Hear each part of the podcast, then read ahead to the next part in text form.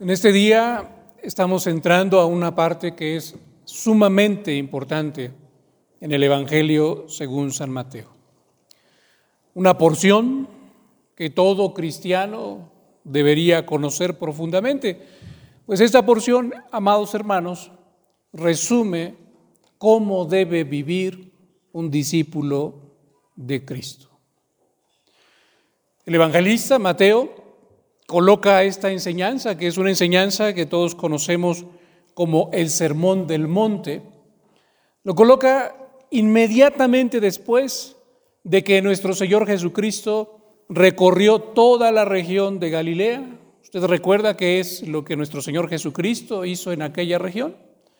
Lo vimos los dos domingos anteriores, Mateo capítulo 4, la segunda parte nos dice que nuestro Señor Jesucristo recorrió toda la región de Galilea, prácticamente predicando el Evangelio del Reino, enseñando también en las sinagogas de ellos y sanando toda enfermedad y toda dolencia en el pueblo.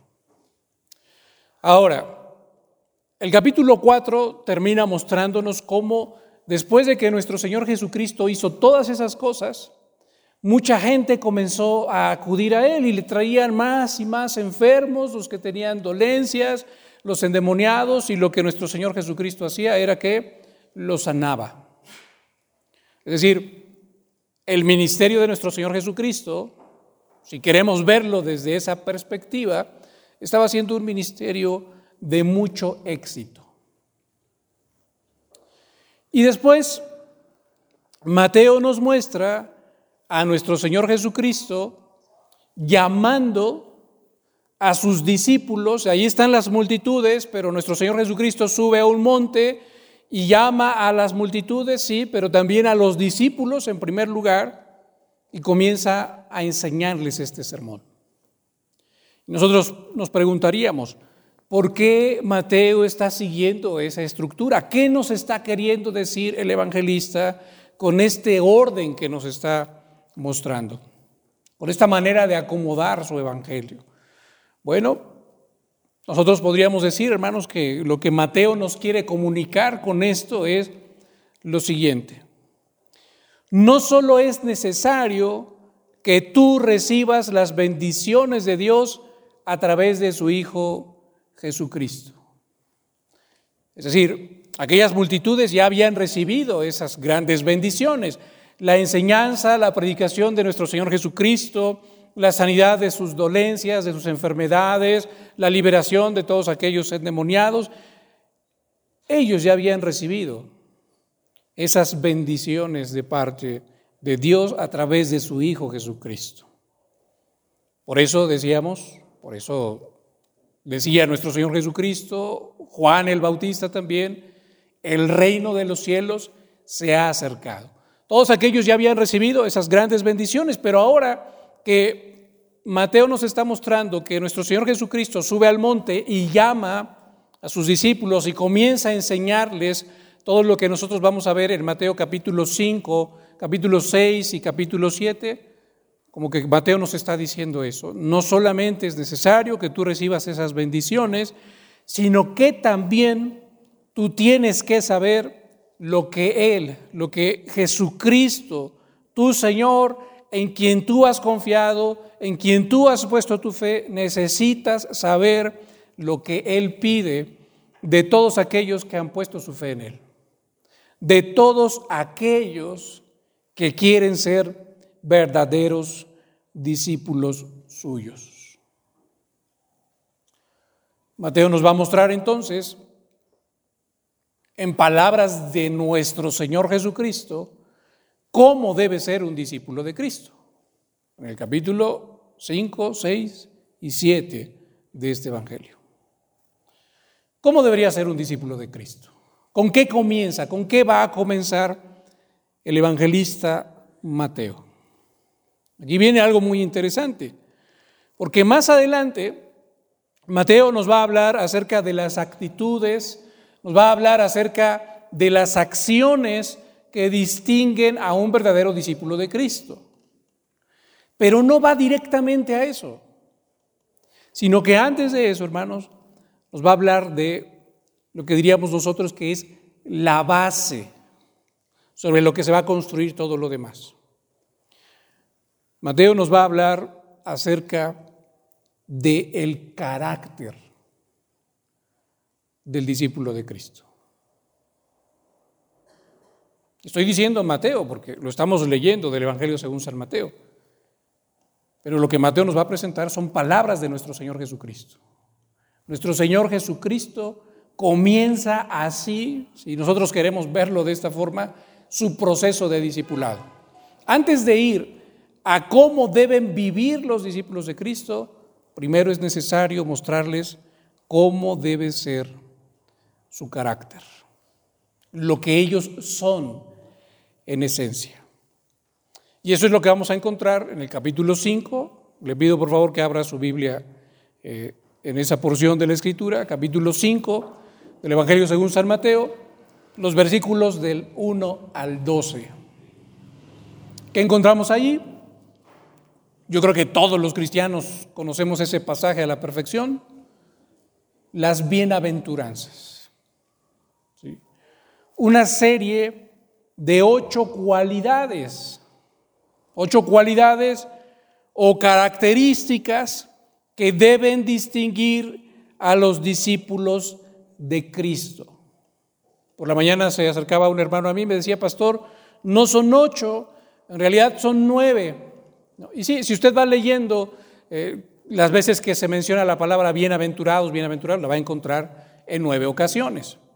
Pero la última realmente es muy amplia y como que, como que se repite, pero para profundizar en el concepto. Así que en su momento lo veremos en unas semanas más pero en realidad estaríamos considerando nosotros ocho bienaventuranzas. Ocho, repito, cualidades que deben distinguir al discípulo de Cristo. Y aquí viene algo muy importante, hermano. Algo que usted debe saber desde este momento ya. Estas ocho características o cualidades, nosotros debemos verlas así son características o cualidades contraculturales. ¿Por qué? Porque van en contra de todo lo que este mundo busca. Van en contra de todo lo que este mundo anhela. Van en contra de todo lo que este mundo ofrece y enseña. Revisando un comentario que tenía por allí guardado de hace muchos años, me encontré con unas palabras de un teólogo muy, muy famoso, ya está en la presencia del Señor, pero que supo distinguir muchas cosas que, a nosotros a veces nos cuesta distinguir. Eh, estas palabras que voy a leer son de A.W. Tozer, que expresa, hablando de las bienaventuranzas, él nos muestra cómo e, efectivamente son contraculturales. A.W. Tozer dice de la siguiente manera, en el mundo de los hombres, no encontramos nada que se asemeje a las virtudes que Jesús describió en el famoso Sermón del Monte.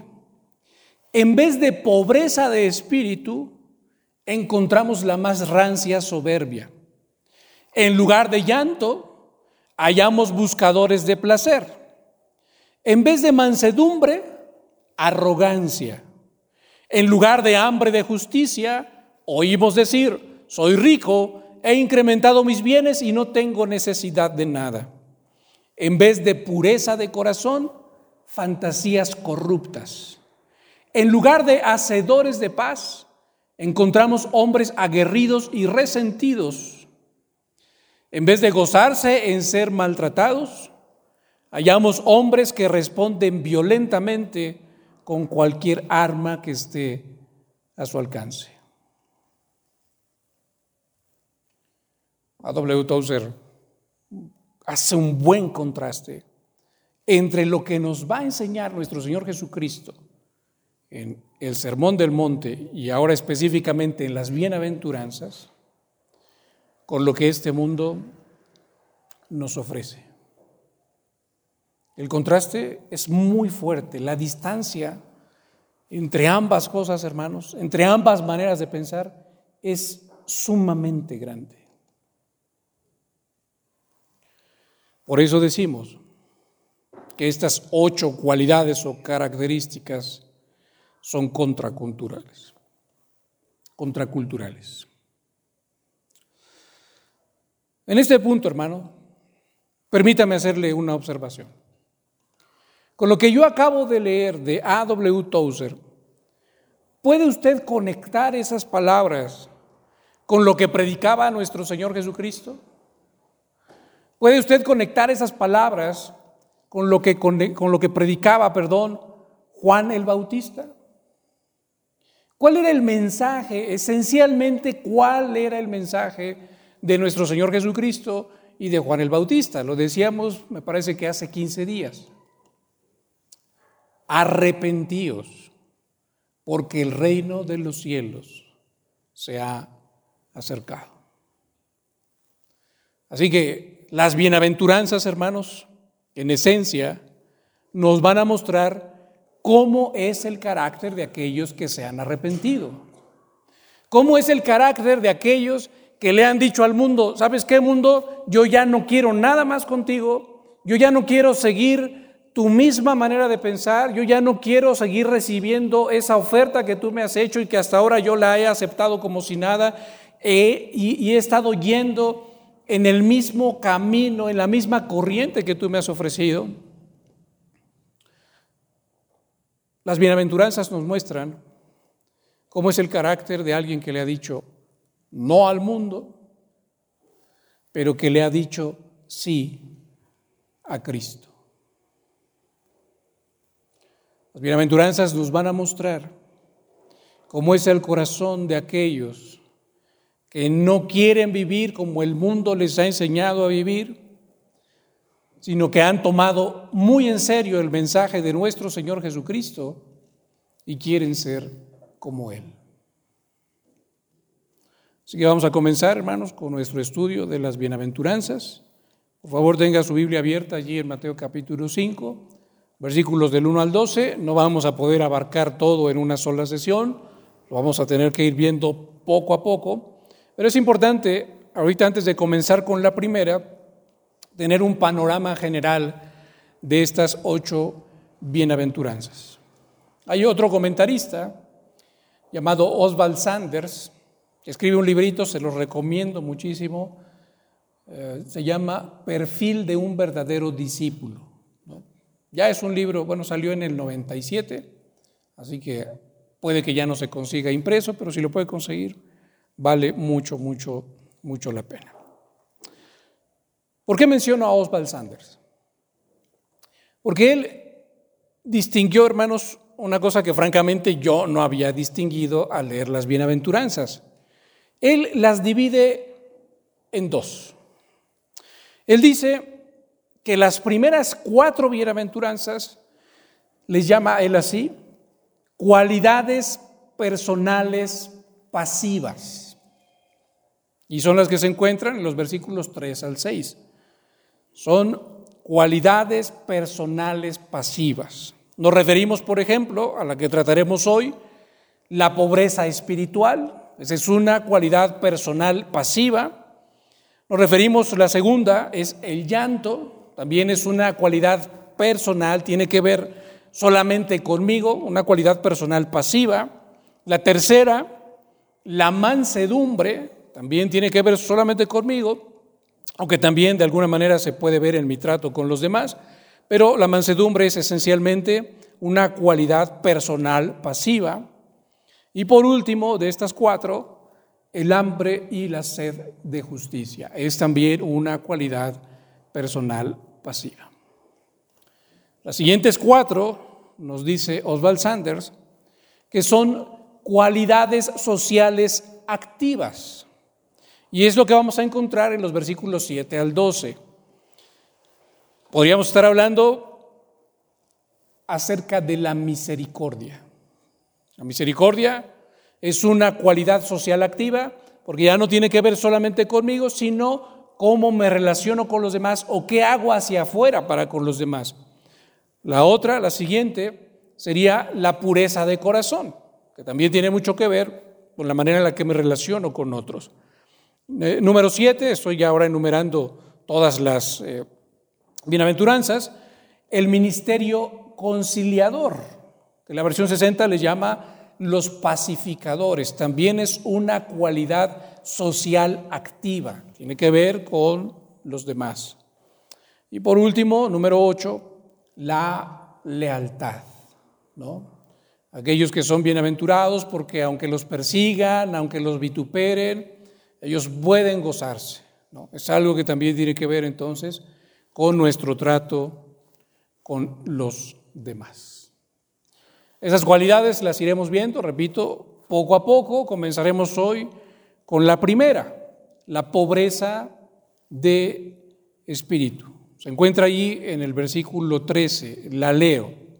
Dice la palabra de Dios, Mateo 5:13, bienaventurados los pobres en espíritu, porque de ellos es el reino de los cielos. Y al leer esta bienaventuranza, hermanos, yo creo que a todos nos surge una pregunta común. La pregunta es, ¿qué es un pobre en espíritu?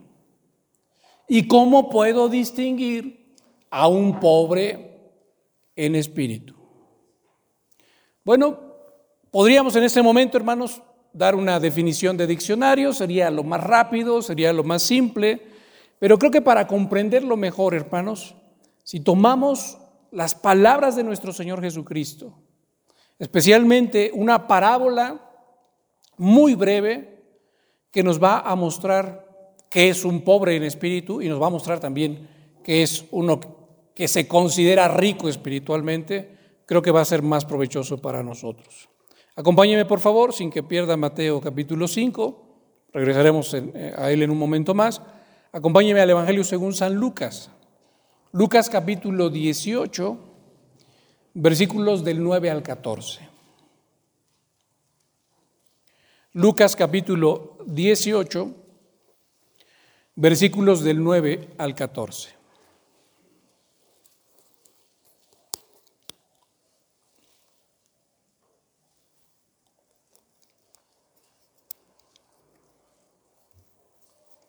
Voy a ir leyendo, como lo hacemos en algunas ocasiones, y voy a ir haciendo algunas, eh, quizá aclaraciones, notas aclaratorias de algunos puntos específicos. Dice el versículo 9, Lucas 18, versículo 9.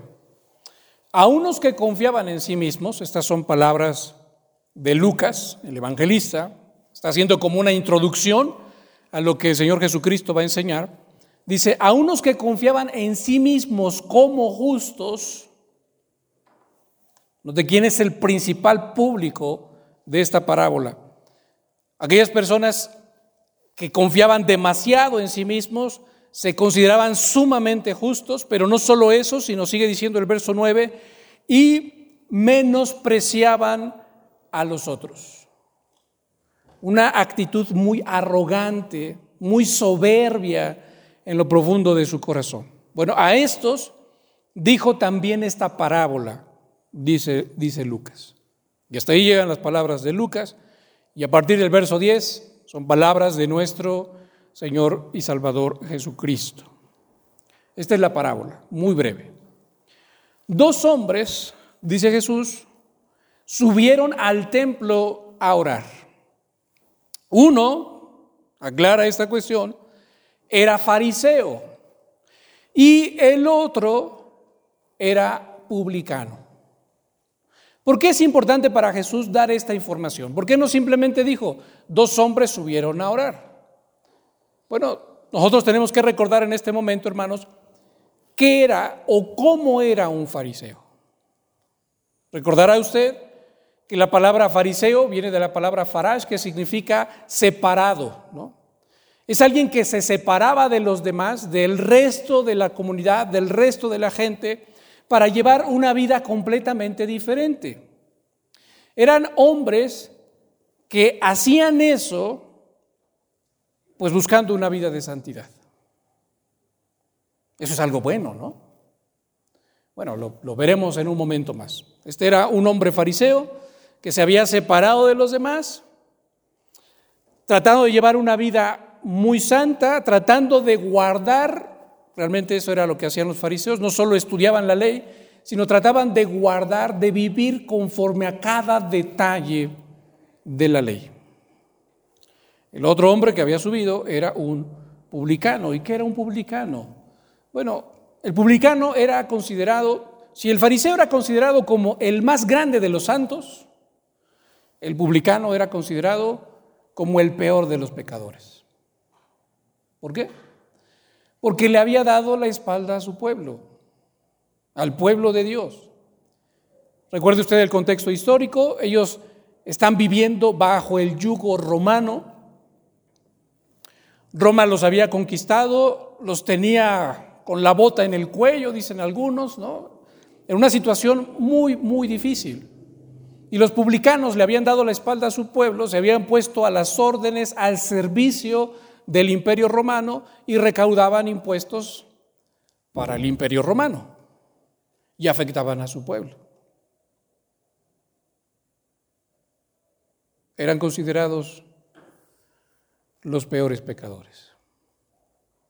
Dos personas entonces sumamente diferentes, pero pareciera que tienen el mismo corazón. Pareciera que tienen la misma intención porque los dos están subiendo al templo a orar. Pero note lo que dice el verso 11. El fariseo. Nos empieza a hablar Jesús primero acerca del fariseo. El fariseo puesto en pie, dice aquí, y ese dato va a ser muy importante porque la actitud, con la que oramos se muestra, amados hermanos, en nuestra postura física. Lo hemos dicho en algunas otras ocasiones, hace poco que hablábamos acerca de la oración, citaba yo a Juan Calvino, que Juan Calvino nos deja ver que al final de cuentas, como estamos constituidos, como Dios nos constituyó, estas son palabras más o menos, eh, bueno, las voy a citar de memoria, no las puedo citar ahora textualmente, pero Juan Calvino dice que todo lo que nuestro cuerpo hace influye en nuestro espíritu. Y si es cierto, en la mañana estaba yo poniendo el ejemplo, ¿se imagina usted a una persona que dedica un momento a la oración, pero que se sienta cómodamente en el sofá, cruzando la pierna, a lo mejor con un brazo por acá en el respaldo y mascando chicle? ¿Sería esa una actitud adecuada para orar? ¿Estaría él mostrando que realmente está buscando la ayuda de Dios? ¿Se está humillando delante de Dios? La verdad es que no, esa sería una actitud completamente arrogante, completamente soberbia. Es diferente si como lo enseña nuestro Señor Jesucristo, Entra a su cuarto, cierra la puerta y cerrando la puerta, él dobla sus rodillas, se humilla delante del Dios Todopoderoso, le, abre su corazón, derrama su corazón delante de él. Entonces sí estaríamos hablando de una persona que se humilla. Bueno, exageré un poco, ¿no? El fariseo de la historia no está orando sentado en su sofá y mascando chicle y todo lo que dije, ¿no? Pero está orando de pie. Lo que ya nos va mostrando cómo es su corazón. Subió al templo a orar y él puesto en pie, note lo que sigue diciendo el verso 11, oraba consigo mismo de esta manera. Ni siquiera estaba dirigiéndose a Dios. Eso es algo muy interesante. ¿Para qué subió al templo a orar? Para decirse cosas a sí mismo. Había cosas que él necesitaba escuchar, que sus propios oídos necesitaban escuchar de sus propios labios, pero hacerlo en el templo como si estuviera siendo dirigido para Dios, pero en realidad era algo solamente para él.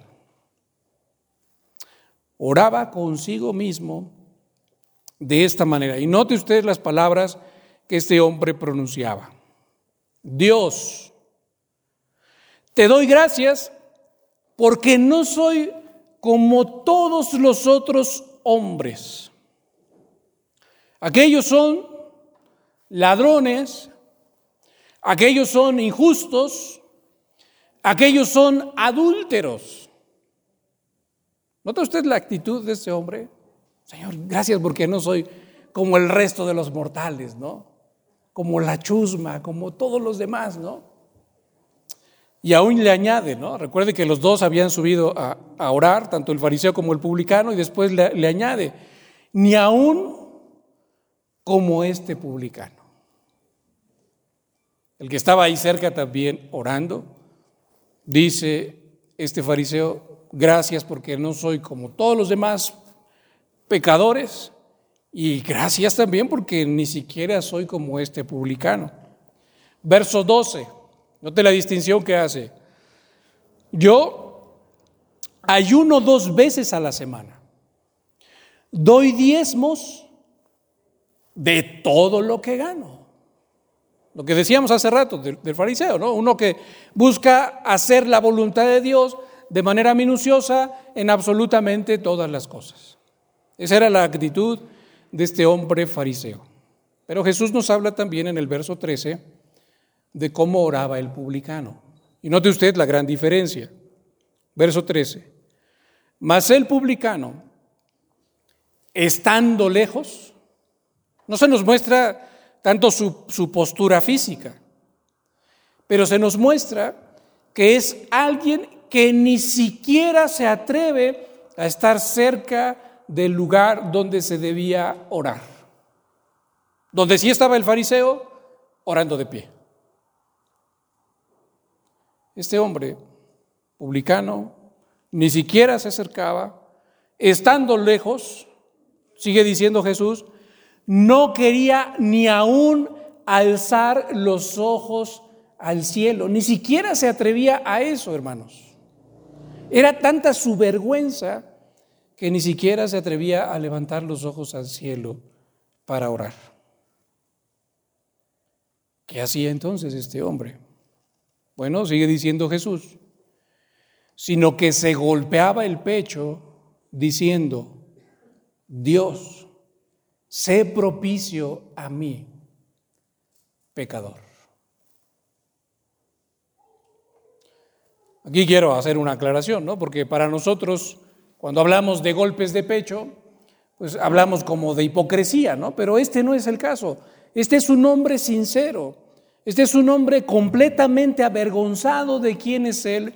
Es un hombre que conoce perfectamente bien su realidad espiritual y avergonzado no se quiere acercar, avergonzado no quiere alzar los ojos al cielo, sino que realmente está afligido en lo más profundo de su corazón.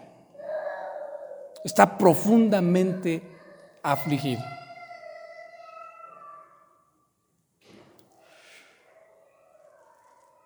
Después, ¿qué dice Jesús?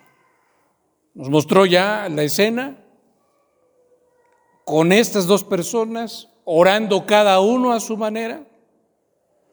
Pero termina Jesús en el versículo 14 diciendo, os digo que este, ¿a quién se está refiriendo? Al, al último que habló, ¿no? Al publicano. Os digo que éste descendió a su casa justificado antes que el otro. ¿Por qué razón? Jesús lo aclara. Porque cualquiera que se enaltece será humillado. Y el que se humilla, esto es clave, hermanos, para comprender la esencia del cristianismo, el que se humilla será enaltecido. Y ya vimos ahí lo que estaba pasando, ¿no? ¿Qué estaba haciendo el fariseo? ¿Se estaba humillando? No, no se estaba humillando. ¿Qué estaba haciendo? Se estaba enalteciendo.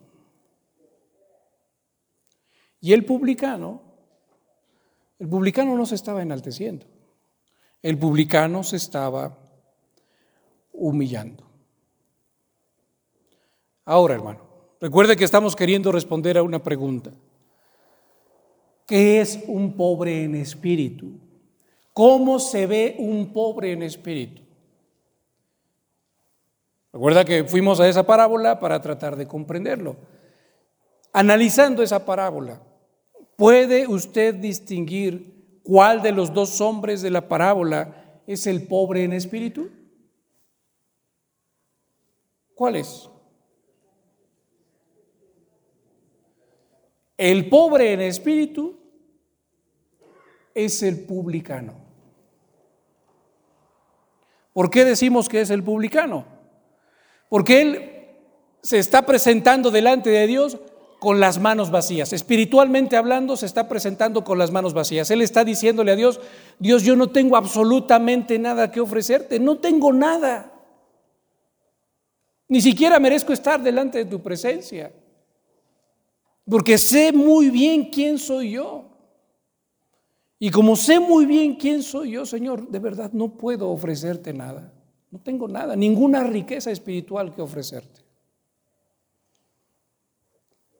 Haciendo esta comparación, si este, el publicano, era un pobre en espíritu, ¿cómo describiríamos al fariseo? Pues yo lo describiría, hermano, como un rico espiritual.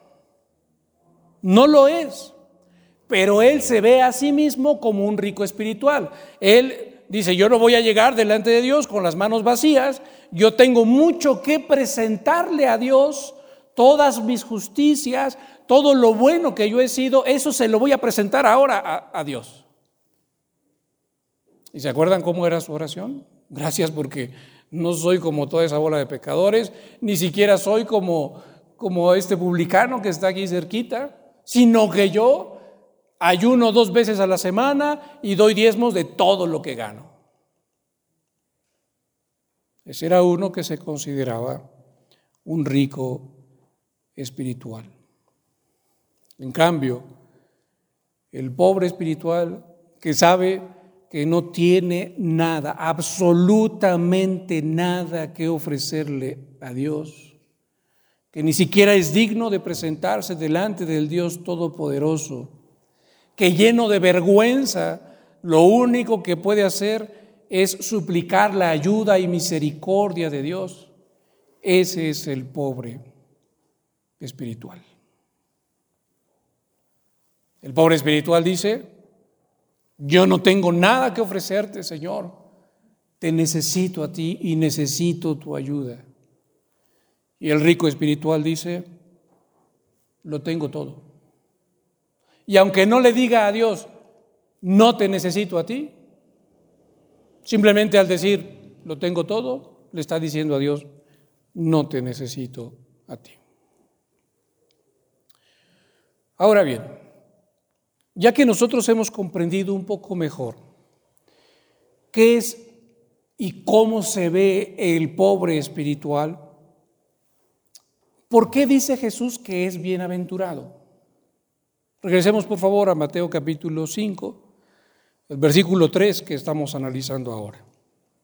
La bienaventuranza completa dice de la siguiente manera, bienaventurados los pobres en espíritu. Ya sabemos quiénes son los pobres en espíritu, los que están completamente seguros de que no tienen nada que ofrecer. Bueno, dice Jesús, bienaventurados los pobres en espíritu, y después añade, porque de ellos es el reino de los cielos. A ellos les pertenece el reino de los cielos, no a los ricos espirituales. Pensaríamos que sería así, ¿no? Pero dice Jesús, no. No a los ricos espirituales, sino a los pobres espirituales, es a los que les pertenece el reino de los cielos. ¿Por qué? Nosotros nos preguntaríamos, ¿por qué? Pues precisamente, hermano, porque como estos pobres espirituales reconocen toda su necesidad, reconocen, algunos otros dicen, su bancarrota espiritual, y cuando reconocen que no tienen nada que ofrecer, entonces dicen, necesito a alguien, necesito a alguien que pueda ayudarme. Si yo no tengo nada que ofrecer, ni siquiera puedo presentarme delante del Dios Todopoderoso. ¿Se acuerda y hace un momento lo veíamos en las dos lecturas bíblicas que hicimos, la que nos dirigió nuestro hermano Juan y la que nos dirigió nuestro hermano Arturo, en ambos aparece un monte. No sé si usted notó eso, pero en ambos aparece un monte. Solo que en el primer monte nadie se podía acercar, sino solamente Moisés. Bueno, y en esa ocasión Dios le dice a Moisés, sube tú y que suba Aarón contigo, pero nadie más puede subir. ¿Por qué? Porque Dios no puede estar cerca del pecado. Dios es un Dios completamente santo y no puede estar cerca del pecado. Pero en el Nuevo Testamento nosotros vemos a nuestro Señor Jesucristo subiendo a un monte y llamando a sus discípulos. lo que nos muestra que las cosas ya son completamente diferentes. Bueno, el pobre en espíritu dice, yo no me puedo acercar porque yo no tengo nada que ofrecer, porque mi pecado no me permite estar delante de Dios. Necesito a alguien que sí haya vivido de una manera perfecta para que me represente allí. Y entonces ese pobre espiritual, ¿a quién acude? A Cristo. Y al acudir a Cristo, entonces tiene una entrada completa, sin ninguna clase de obstáculo, al reino de los cielos. Recuerde la parábola. ¿Quién de los dos descendió justificado? El publicano. ¿Recuerda usted aquellos dos malhechores que estaban junto a Jesús en la cruz. Uno de ellos, de una manera muy soberbia, comenzó a burlarse de Jesús, pero el otro reconoció su pobreza espiritual y le dijo a Jesús, Jesús, acuérdate de mí cuando vengas en tu reino. Yo no tengo nada que ofrecer, yo sé la vida que he llevado y reconozco que te necesito a ti. ¿Y cuál fue la respuesta de Jesús?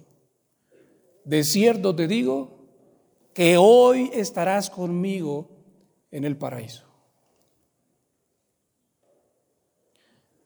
El reino de los cielos es de los pobres en espíritu, de los que reconocen su necesidad espiritual y dicen, yo necesito a alguien mucho más grande que yo. Necesito a Jesús.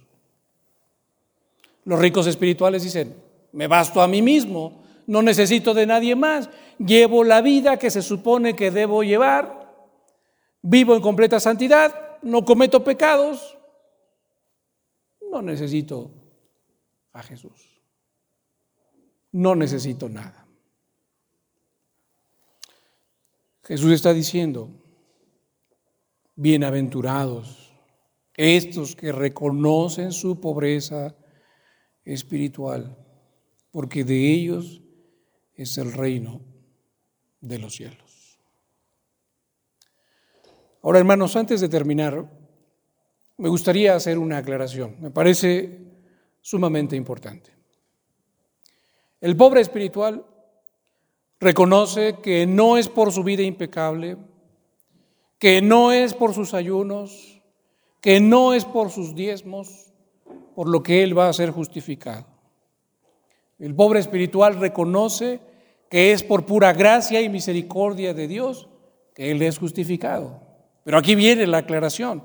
Esto no significa que el pobre espiritual no deba llevar una vida intachable.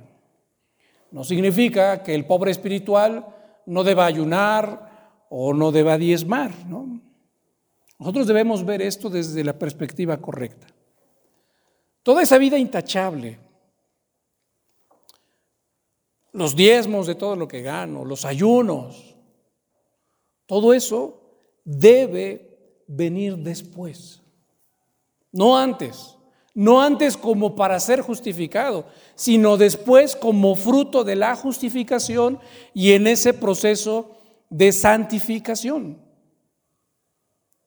Ese es fruto de la obra del Espíritu Santo en el corazón del pobre espiritual. Y también, hermano, es importante que usted sepa que esto no es algo que se hace una sola vez. Porque a veces uno puede llegar a pensar así, ¿no?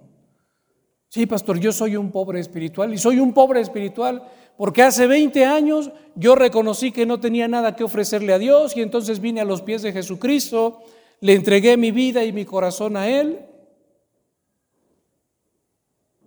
¿Y luego? ¿Cómo vives ahora?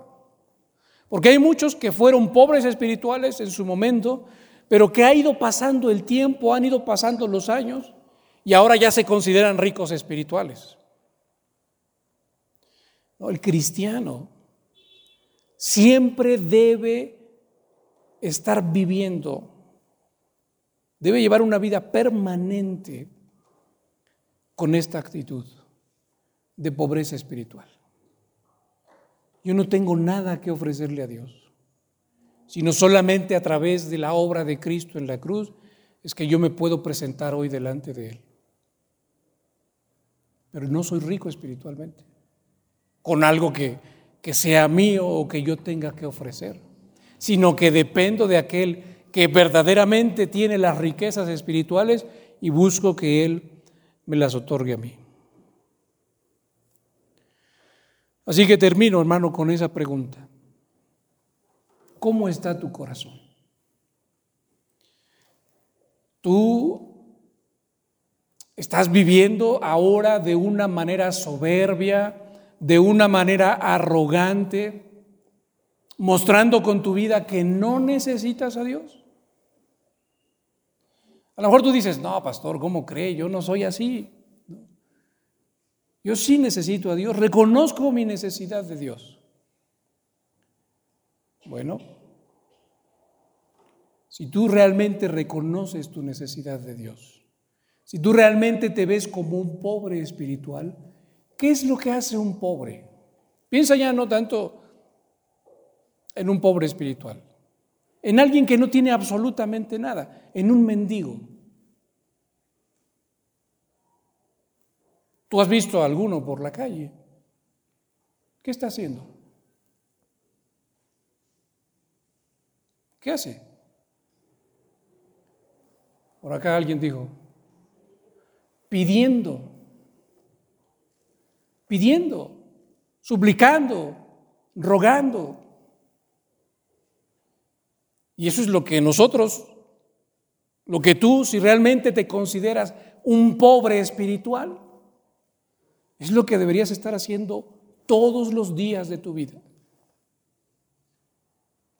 Pidiendo, rogando, suplicando, diciéndole a Dios, te sigo necesitando de la misma manera como te necesitaba hace 20 años.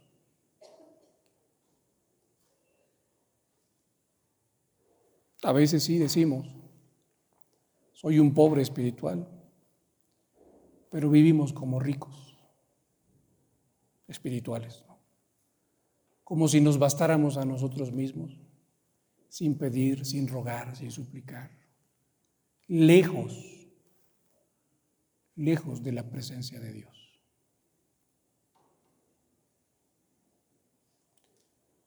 ¿Qué hubiera sucedido con este publicano de la parábola?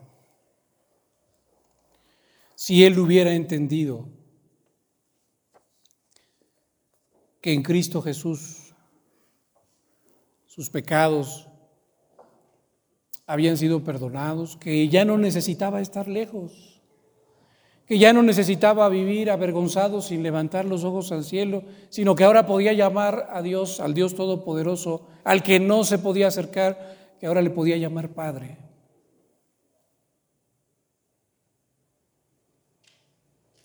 ¿Cómo hubiera sido transformado su corazón después de eso?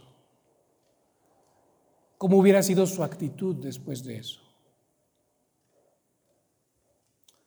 Esa es la actitud, hermano, que tú y yo debemos tener. Oremos. Padre Celestial, muchas gracias por tu misericordia y tu bondad.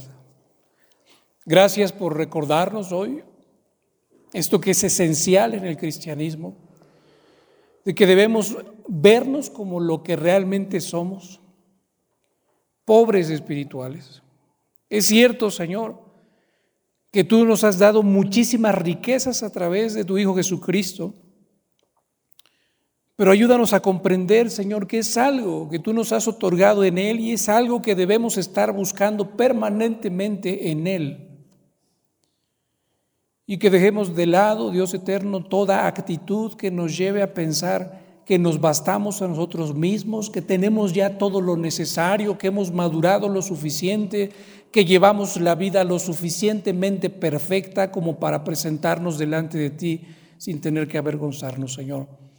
Perdónanos si esta ha sido nuestra actitud, Señor, y ayúdanos a reconocer que te seguimos necesitando como el primer día y que seguimos necesitando la obra de tu Hijo Jesucristo en nuestro corazón que seguimos necesitando, Señor, que sea Él el que nos represente, el que se presente delante de ti por nosotros, para que tú puedas ver su justicia, Señor.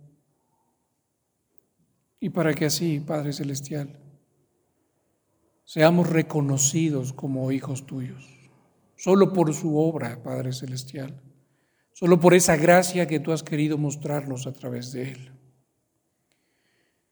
Si en este último tiempo, Señor, hemos estado viviendo lejos de ti y hemos estado mostrando con esto que nos consideramos ricos espirituales, perdónanos, Señor.